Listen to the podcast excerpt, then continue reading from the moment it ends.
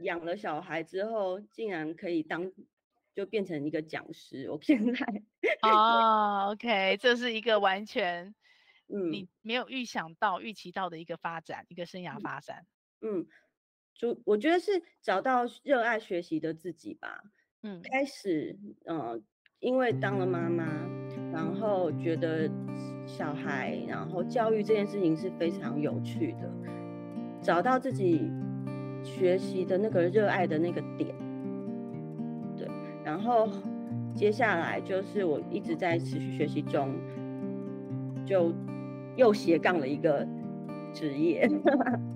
E B N Enjoy Be Mothers，邀请你和我们一起。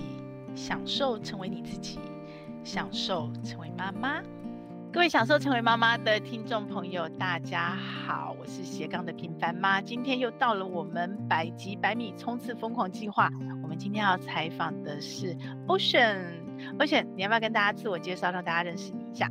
大家好，我是 Ocean，我是一位专职的摄影师，那现在也同时是一位正向教养的家长讲师。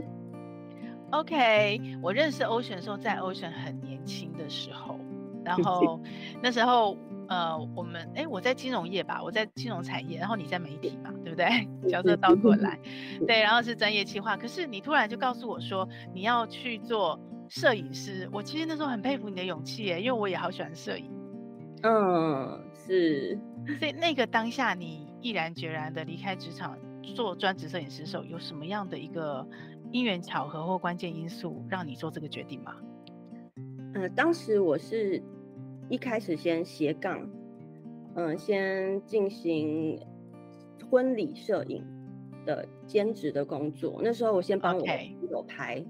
嗯，先帮我的朋友拍。那呃，零二零一零年吧，一零年的时候，大家其实是百年结婚潮的前后。那那时候。Oh. 也刚好是我们那一辈同学间哦，比较常有人在结婚啊，然后大家也都在注注意这样子拍照，呃，自己也觉得哎，摄影婚礼摄影的这个东西很幸福感啊，然后对你很多现成的客户已经等着你了。我那时候其实刚开始拍的时候，先拍了朋友，OK，朋友帮我介绍了，直接就拍客人了，OK，很厉害。对，嗯、那那一拍觉得哦，那好像。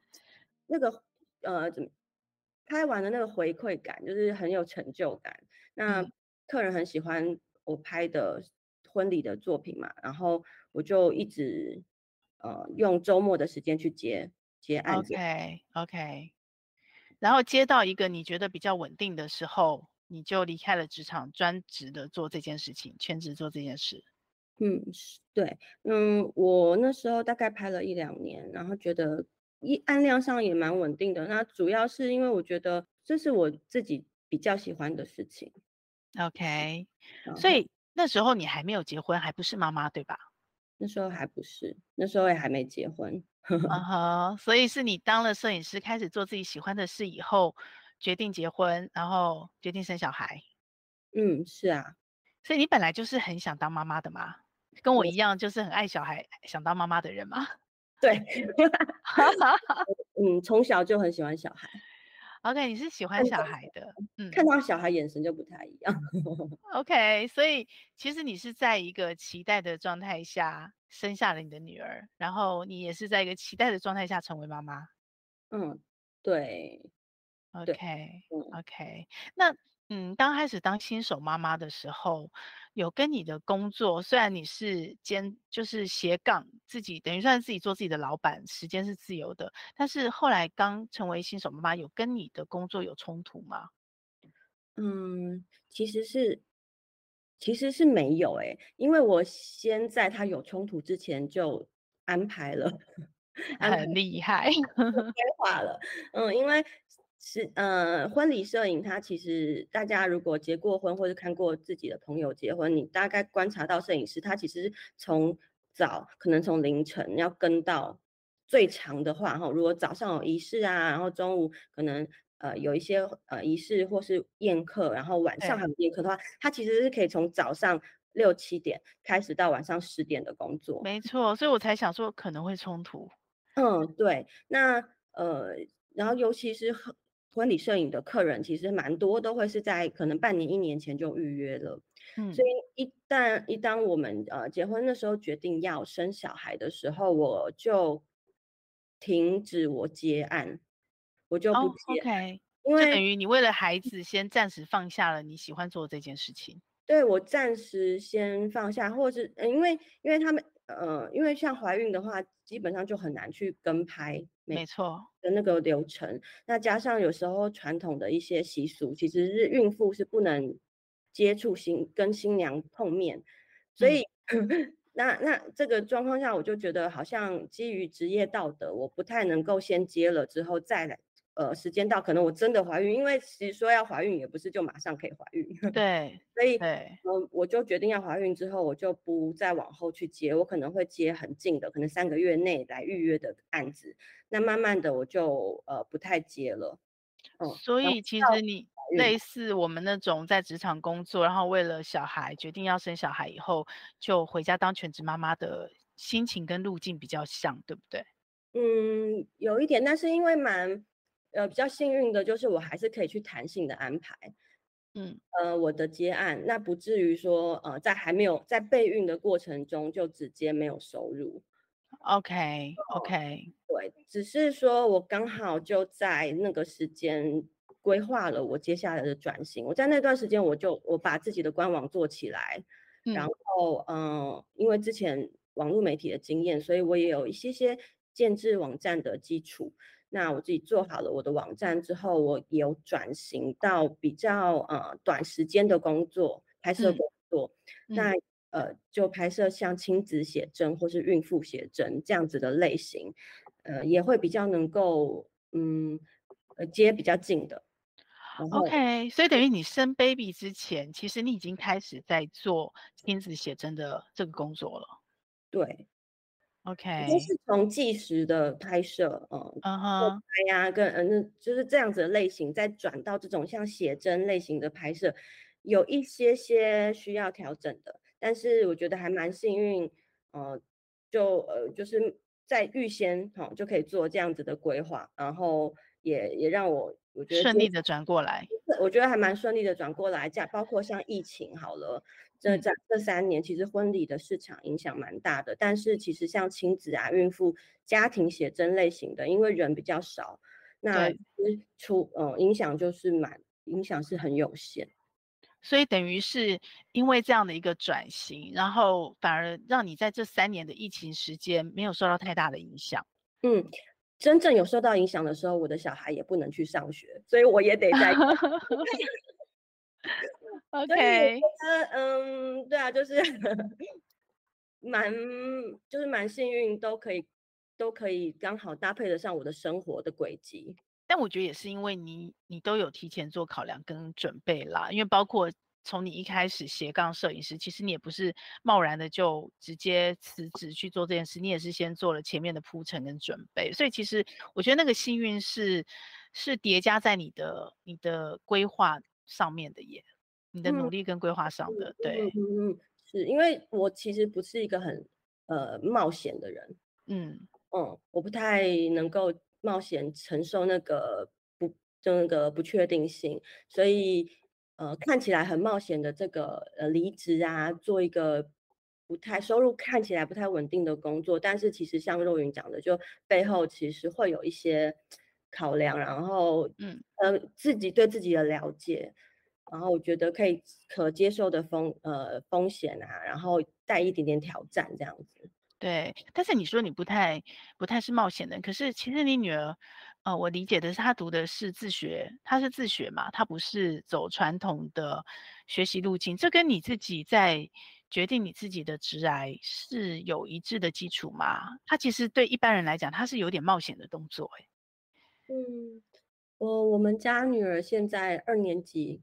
然后他在一个呃体制外的实验教育机构，嗯，那当初会做这样子的决定是，嗯，我觉得教育上面还是能，如果能够比较贴近个人发展，然后呃比较能够启发那个学习的动机的环境，会比较适合接下来的孩子。然后也比较适合我自己。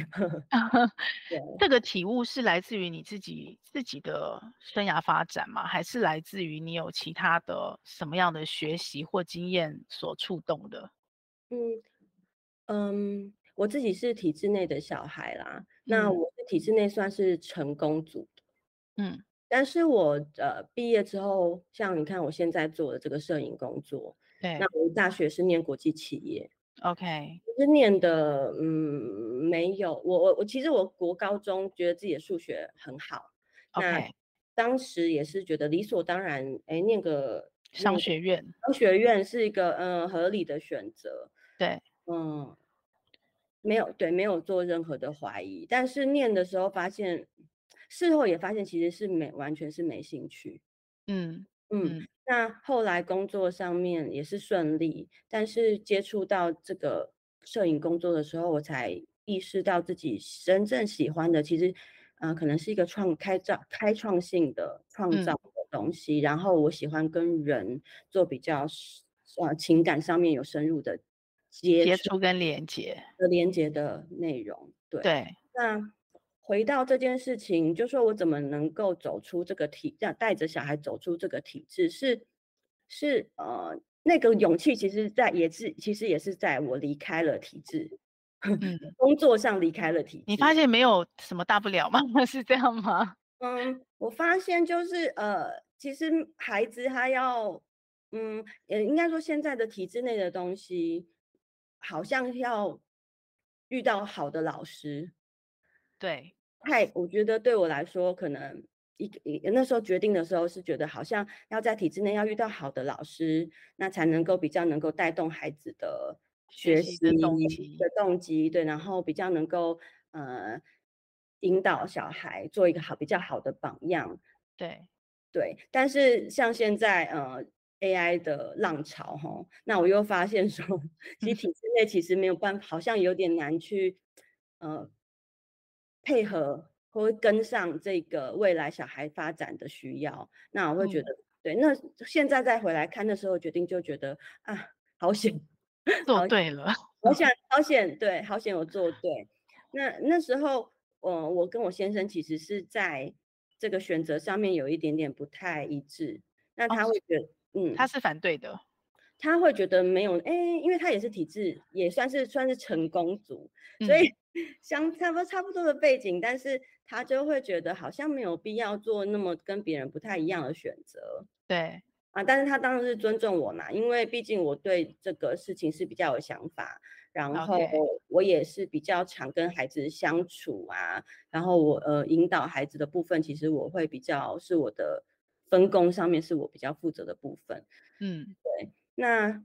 呃，但是当时我我我没有办法去跟他争辩说公呃体制内或是体制外对我的孩子未来的会一定会比较好或比较坏，嗯，在体制内也有很不错的老师或是养出很不错的小孩，对对，那但是我只是跟他说，我觉得其实这个决定是为我自己做的，嗯嗯，因为我希望我我因为我想要带着孩子走一个比较能够探索他自己的路。OK，不是像你到你出了社会以后才开始探索，哦、才开始比较明白这样子。对对对，嗯嗯，我会觉得这样子的环境好了，会给我比较多的支持。那我如果在体制内，我猜想我可能会需要花比较多的时，我反而需要花比较多的时间去，去关心或者是去引导这件事。对，嗯，OK，所以现在已经小二了嘛，所以。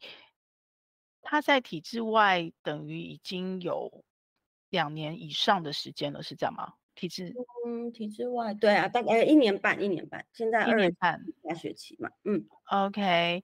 而且他幼稚园的时候，是不是你就带着他参加很多团体活动、学习自学的活动了？嗯，对对，我我们那时候是念有念一年蒙特梭利的幼儿园，那念两年公幼，啊、嗯。嗯、呃，过程中，要从过程中我还蛮常带他，就是可能请假，就像一跟一些共这共共学的团体啊，或是呃生态相关啊，或是其他课程，嗯、让他比较能够呃接触到不同的教育学习的环境。对，然后我还蛮在意呃授课的老师的状态，嗯，嗯，因为我自己就做了蛮多的学习嘛，可能像教养啊、蒙特梭利的呃相关啊，或是呃心理学啊等等的，对，有兴趣啦。所以其实我还蛮在意跟小孩相处的大人是什么状态。表面上看起来好像你做了一个决定，是孩子他脱离体制，是一个比较冒险的动作。可是我这样听起来，你的你的铺陈其实跟你职涯的转换是一样的，就是你还是在孩子去做这个决定前，你先带着他，先做了一些尝试，做了一些准备，然后你也同时也观察到孩子他是不是喜欢这样比较多元的一个学习环境，或者是他自己在里面是不是适应，是这样吗？嗯。呃，对，因为我发现其实有些朋友知道我们念体制外的学校，然后他们会来问我们，问我一些问题。那呃，有几个他会说，因为小朋友不太适应体制内，嗯的，嗯、呃，譬如说可能小朋友有一些在体制内有一些状况，呃，老师可能不太理解他，或者是他们可能情绪上面啊，或是呃上课跟不太上的问题，呃、嗯，不想要走出体制。就有些人会问我说，呃，为感觉上哈，听起来体制外是蛮冒险的举动，呃，然后他们觉得好像有点向往，但是自己要来做又会有点会怕啦，对。嗯、那我会觉那反，但是我反而会觉得说，就像我刚刚说，我其实这个决定是会为我自己做的，我反而会觉得其实进入体制内对我来说才是一个挑战，嗯嗯，因为我其实不太，我有点。不太觉得现在体制内给小孩的东西会符合每一个孩子的需要。那如果我觉得，我觉得我有能力去做到的时候，我会想要比较适性的去发，让他们去发展他属于他比较强项的地方。嗯。OK，那你陪着孩子，因为你自己摄影也是自由接案嘛，然后你自己又陪着孩子，应该算没有全程参与，可是应该也参与比较多他的学习过程，就相较于我们一般父母。那你觉得这样的整个历程对你自己的收获，如你预期吗？那你有什么特别的收获或影响吗？哦，特别的收获就是 我就没有想到我。养了小孩之后，竟然可以当就变成一个讲师。我现在哦，OK，这是一个完全嗯你没有预想到、嗯、预期到的一个发展，一个生涯发展。嗯，就我觉得是找到热爱学习的自己吧。嗯，开始嗯、呃，因为当了妈妈，然后觉得小孩，然后教育这件事情是非常有趣的，找到自己。学习的那个热爱的那个点，对，然后接下来就是我一直在持续学习中，就又斜杠了一个职业。你是说讲师这职业吗？还是还有一个新的？没有没有，就是正向教养的讲师。OK，就等于你的人像摄影这个部分之外，嗯、你还斜杠了正向教养的讲师这个工作，而这个职业是你原来完全没有想象到说。你会发展的，发展出来的一个工作这样子，没错。然后其实摄影跟呃现在在教授呃正向教养其实也是有相关。嗯，怎么说？因为我其实工作上常常要跟孩子一起合作，就是家长会带小朋友来拍亲子写真啊、孕妇写真、家庭照这样。对对。所以其实我从我大概可能跟孩子工作可能有十年了嘛。嗯，对，很久了。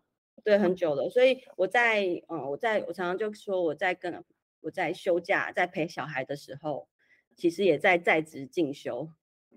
我在陪我的小孩的时候，我也在练跟其他小孩合作的能力。等于是你跟他的互动中，你可以得到一些启发，或者是你在得到一些磨练，然后你 之后面对其他小孩的时候，你就会用小孩的方式跟他们互动，互动得更顺畅，这样子吗？对啊，嗯、呃，可能更了解小孩他们到底在怎么想，然后怎么去引导小孩去，呃，在跟我们一起享受照享受这个拍照的过程嘛。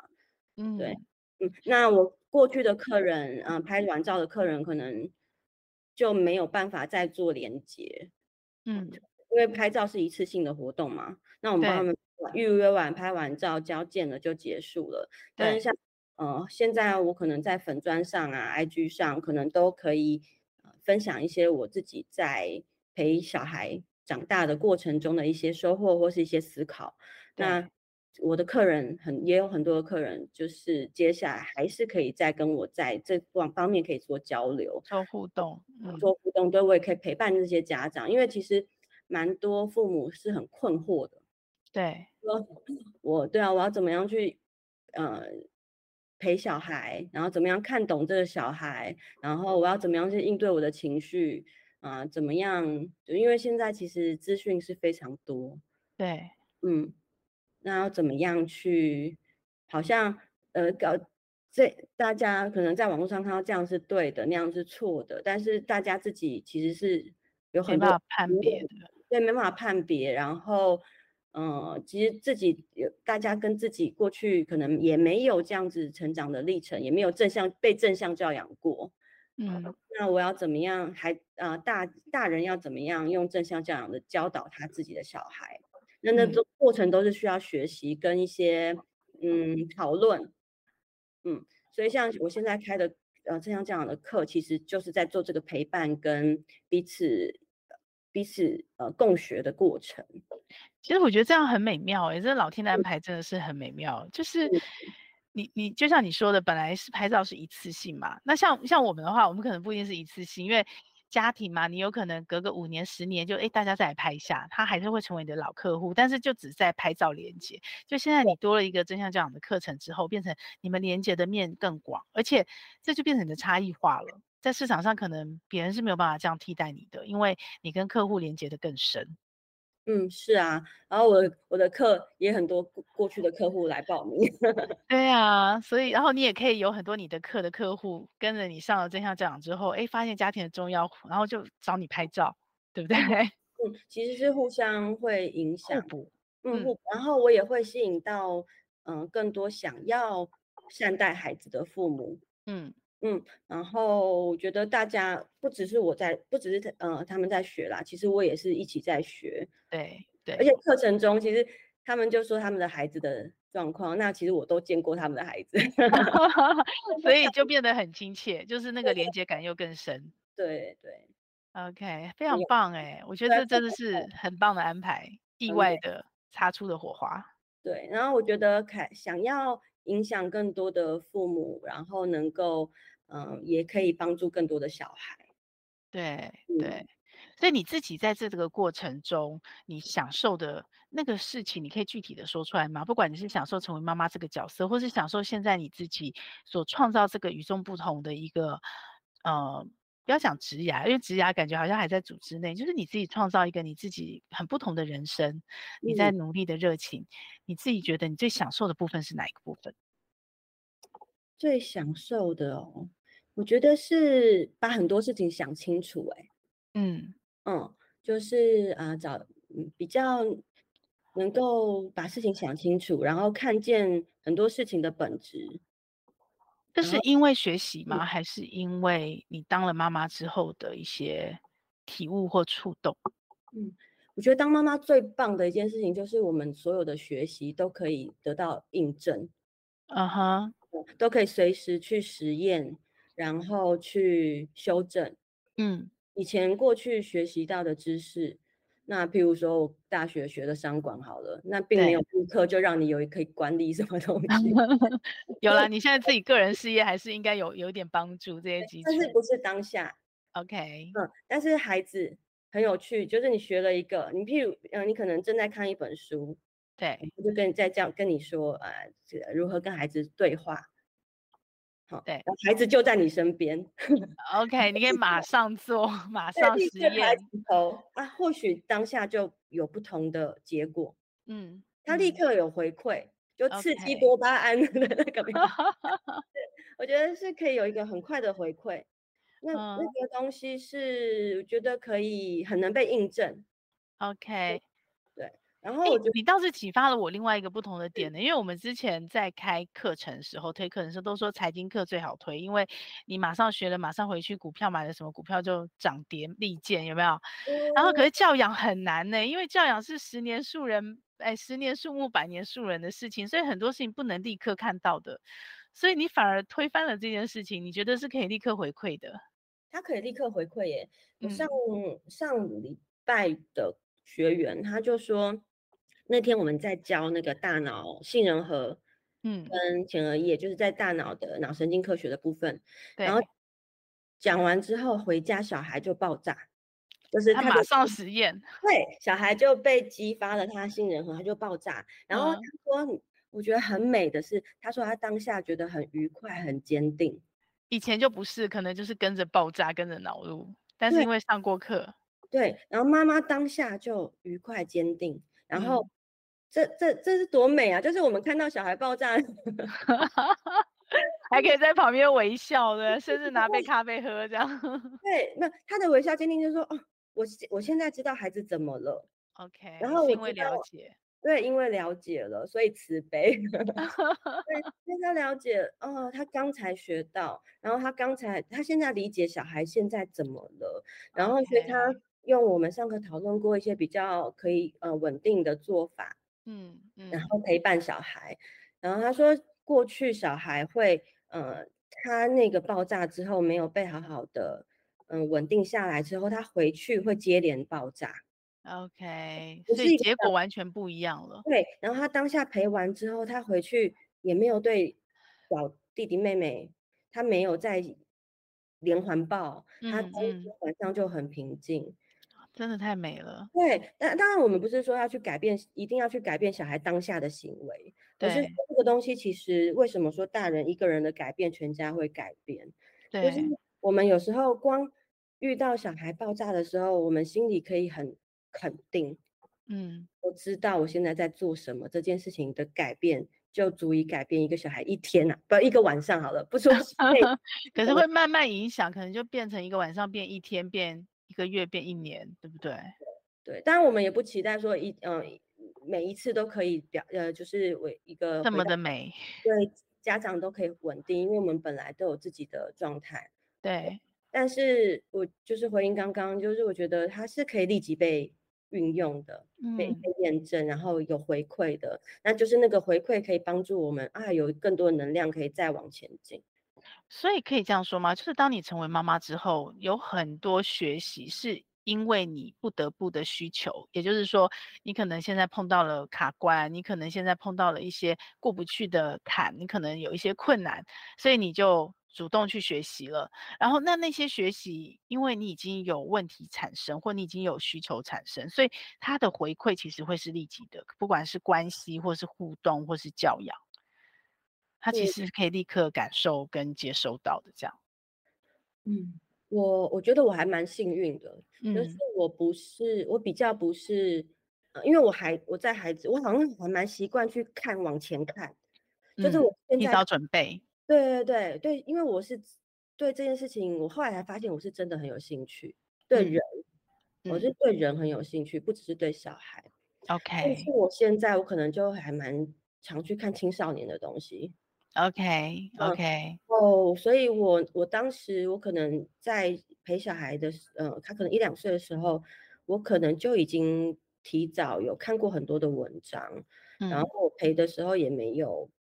呃，我觉得不是真的遇到很大很大的困难的时候，对。嗯、但是，呃，我比较像是，譬如说，呃，我可能先看了一个东西，一个知识，譬如说小朋友可能呃会会说谎，好了，嗯，那我就哎，我可以先理解说，原来小朋友会说谎啊，嗯，然后说谎其实是他们那个同理心发展跟呃大脑发展的一个阶段，OK。遇到的时候，我就可以愉快坚定，所以我比较是这个这样子，等于是提前准备的学习，而不是已经碰到问题的解决这样。对，那当然也会遇到问题的，嗯，也会遇到问题。那遇到问题的时候，我可能就会有比较多学过的资源去去思考，嗯，嗯或是我也有很多朋友可以讨论。对，嗯嗯，去大大大概去应应对一下，但是我觉得有时候小朋友的行为问题并不是行为单一的本身啦，也还有很多东西要去看。嗯，没错，就我可以这样说吗？你享受成为妈妈的这整个过程，其实有个很关键的点是在终身学习，而且是为自己学习。你从孩子的身上，或你陪伴孩子学习的过程，你也自己享受到了这段学习的快乐。对，就发现啊，原来这这么有趣啊，这样。然后我其实是从、嗯、呃，先喜喜欢陪小孩，先想要了解小孩，然后慢慢的回到了解自己，嗯嗯，然后再慢慢的回到伴侣的关系。嗯其实我觉得每个人的顺序可能不太一样，对，对，我、嗯、是先爱了小孩，然后再回来爱到自己之后，才有办法去照顾我身边的人。对，但是你这个顺序，我觉得可能是比例比较高的顺序。真的吗？哈，对对，因为妈妈，呃，除非说是因为。人生走到这个阶段，有点被强迫生孩子。嗯，如果是像你跟我这种，就是本身就喜欢小孩，然后就想要当妈妈的，嗯，可能都是从爱孩子身上开始，然后因为孩子是老师，因为孩子开启了很多的视角跟面向，甚至于开启了我们跟另一半本来不会有的冲突。那因为小孩子存在，开始有了一些必须要解决的冲突的沟通，所以你就开始认识更多的自己，然后你就发现，哎、嗯，你跟另一半好像你不太可能直接改变另一半嘛，所以你就必须先改变自己，然后 你就会开始改变自己，以后就发现，哎，又开始认识更多的对方。嗯嗯嗯嗯，我觉得这个过程好像这样的比例是相对高的，就是对于我们这种已经先爱孩子，就是想要当妈妈的人来说，但是可能对于比较不是想当妈妈开始起步的妈妈，有可能是先认识自己多一点，才开始爱先生爱小孩，有可能顺序是不一样的。对，嗯嗯，我也在验证啊，就是这一连串的采访，我也在观察。呃，我我给你们访刚有共通题跟不同，就是个人专属的题目嘛，就是因为我也想抓出一些共通性。嗯，对，然后我发现有这个规则，还蛮有趣的。嗯，我哎，我发现你讲到一个是。是不是自愿的这件事情？嗯嗯，我觉得这件事情还蛮重要的。对，你自己做的选择。对对对，我发现我好像长就从小到大都是自己做选择，嗯，好像就比较没有那种呃被压迫啊，或是被要求嗯，呃，需要去符合谁的期待的那样子的想法下做出的决定。嗯，嗯，我觉得好像都会比较。比较不容易委屈，或是埋怨或抱怨，对对对，比较会自己去找到自己要突破的那个动力，或者是像你刚刚说的，一路都在学习，然后还学出了意外的讲师身份，这样子，学出了一个身份，对啊。OK，那嗯，如果说你现在要给其他妈妈，你享受成为妈妈关键的一句话，你会给她什么话？尤其是类似像我们这样背景的妈妈，她可能刚刚是新手妈妈，刚刚成为妈妈，刚刚成为母亲，嗯，你会想跟她分享什么话？嗯，我觉得刚刚有聊到，就是我们从小是喜欢小孩，我觉得这个东西有点，就是起点不太公平，因为我 后我后来发现，其实不是每个人都喜欢小孩，喜欢小孩，对，不是喜欢跟小孩相处，或是不是喜欢跟小孩玩。这件事情，然后也不是呃，真的很喜欢观察小孩，嗯、呃，有对，对，其实这这个这个真的每个人不太一样。那我觉得可能是一段话吧，可能没有办法变成一句话。没问题，没问题，一段话。至少哈，就是先接纳，如果是没有那么享受的，至少先接纳自己不享受。OK，这很重要。对，那。然后承认自己是不享受的，但是我、嗯、但是我觉得我们要先做到的可能是享受成为自己，嗯嗯，嗯，然后妈妈只是一个角色，对，我我们先享受成为自己，然后不要只是成为某一个角色，先放下那个角色的身份，嗯，会会嗯，我觉得会比较自然，嗯。嗯，因为我们硬要去。呃，做一个角色，我们要一定要让自己享受成为妈妈的时候，其实好像又要符合其他的一个框架，对，就等于又有其他标签或框架的压力。对，那我觉得孩子需要的其实不是完美的妈妈，嗯嗯，而是一起成长、一起长大的妈妈。OK，对，因为孩如果呃妈妈、妈妈、爸爸妈妈好了，我们都是很完美，什么都会，跑步都跑超快，骑车骑超快，然后跳 呃跳绳跳一千，你知道，我就已经很厉害了。那孩子看到那么远的父母，其实好像会，好像反而会失去那个，就会躺平了。哎，躺平吗？爸爸妈妈对厉害，我不会，我没有办法，算了，放弃了。但是。孩子可能还比更比起完美的哈，什么都很厉害的妈爸爸妈妈，我觉得孩子可能也需要的是没有那么厉害，也会犯错，然后好像也不太知道怎么做，常常嗯也在学习，然后一起成长，然后一起享受那个成长的过程，Okay. 彼此激励的的的妈妈，嗯，OK OK 好 OK，哎，欧是我可以给你。嗯就是因为你是专业的人像摄影师，然后我们在陪伴孩子一起学成，呃，一起学习，一起成长，一起享受人生的时候，其实一定会有很多，因为现在门槛变很低了嘛，手机拿起来就可以拍，一定会有很多拍专业的亲子照片的。你要不要给大家一两个小诀窍，当我们这一集节目的彩蛋？哦，要怎么拍小孩吗？对呀、啊，怎么拍小孩？哦、呃，小小孩跟那个青少年可能又有点不一样，对吗？呃，对，青少年我还在琢磨。OK，小小孩的学习，嗯，对，小小孩的话，我觉得就是好玩，嗯嗯，让他们觉得好玩，然后父母觉得一好玩，就是一起玩。嗯、OK，对，那其实我觉得，呃，像我小孩也有一阵子不太喜欢拍照。因为妈妈一直拍吗？也没有，就是我其实都是拿手机拍啦。他可能就不要拍这样子。OK OK。那我觉得是有，嗯、呃，可能用一些幽默的方式，嗯，幽默感啊，或者是呃，让他呃一一跟他一起有一些什么互动。嗯嗯嗯嗯，对。那如果说我觉得拍照啦，其实目的是记下当下开心嘛，当下的呃开心的互动，然后幸福的。对那个画面的凝结感。